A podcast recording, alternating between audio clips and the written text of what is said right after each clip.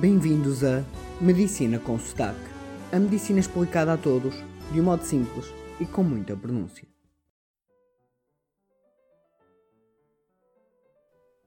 Hoje vamos à segunda parte do tema Gases anestésicos e o ambiente, onde vos vou dizer medidas para os anestesistas minimizarem o impacto ambiental da sua prática, sem pôr a causa ao doente e usando os mesmos princípios que se deve usar em tudo que diz respeito à consciência ambiental, apenas com particularidades próprias da anestesia.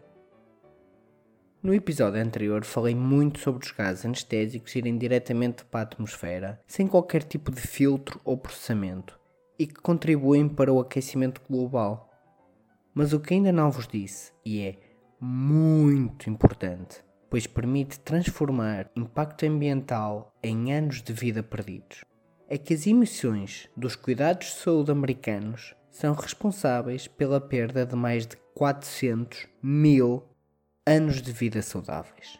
Dizendo isto de outra maneira, estas emissões, apenas e só de serviço de saúde americano, poluem ao ponto de poderem nos causar a morte ou doenças graves, no equivalente a perder 400 mil anos de vida saudáveis. E nestes números não estamos a incluir outros serviços que não o Serviço de Saúde americano, nem a incluir outros países, nem a incluir os fatores pessoais de cada indivíduo, como os seus hábitos de vida, outros tipos de poluição associados, doenças da pessoa. Nada disso. Estamos a falar apenas nos anos de vida roubados exclusivamente pela poluição do Serviço de Saúde americano. Mas mais uma vez, isto é um número demasiado grande para que se conseguir compreender. Podemos dizer de outra maneira, que é que rouba o equivalente a cerca de 6 mil vidas saudáveis, se considerarmos que cada pessoa vive até aos 70 anos. Ou então, com um pouco mais de contexto, podemos dizer que esta poluição do Serviço de Saúde americano mata tanto quanto os hospitais previnem a morte dos seus doentes internados. Sim, ouviram bem as vidas perdidas pela poluição da indústria de saúde americana é igual às vidas que os hospitais salvam aos seus doentes. Isto sou muito estranho, não sou? Mas é verdade. Mas há boas notícias.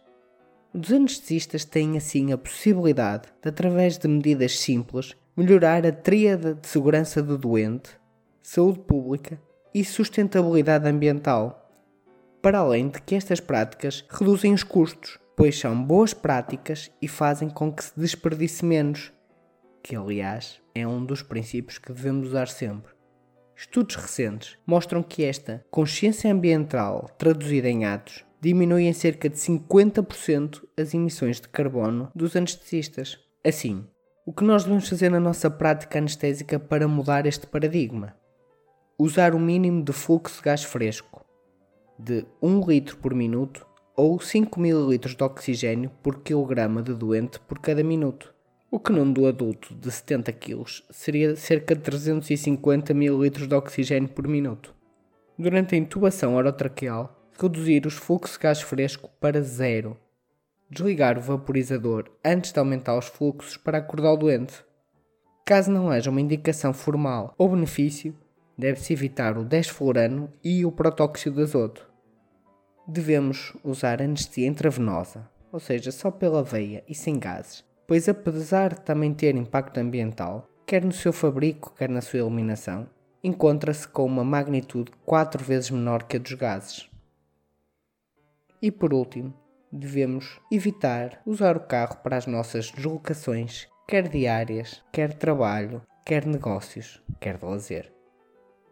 Neste episódio foquei-me nos gases anestésicos mas muito mais existe na anestesia, quer outros tipos de anestésicos, quer material descartável, como por exemplo as seringas, todo o plástico dos invólucros deste material.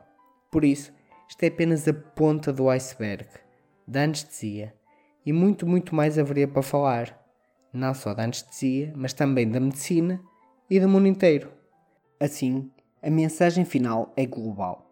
Devemos utilizar estes princípios por esta ordem: renunciar reduzir, reutilizar e reciclar, por esta ordem. e devemos aplicar este pensamento a tudo na nossa vida, quer seja pessoal, quer profissional. Reparem bem que reciclar vem apenas no fim. Antes disso, há que reutilizar e, sobretudo, reduzir e renunciar. Renunciar a tudo que não seja sustentável para o ambiente e saúde. Renunciar ao plástico do uso único. Renunciar aos transportes de combustão individuais. Renunciar aos anestésicos poluentes sem benefício. Se vocês acham que já fazem muito pelo ambiente porque reciclam, esqueçam lá isso. Lamento informar que estão na menor hierarquia daquilo que deveria ser o vosso mantra presente em cada momento da vossa vida.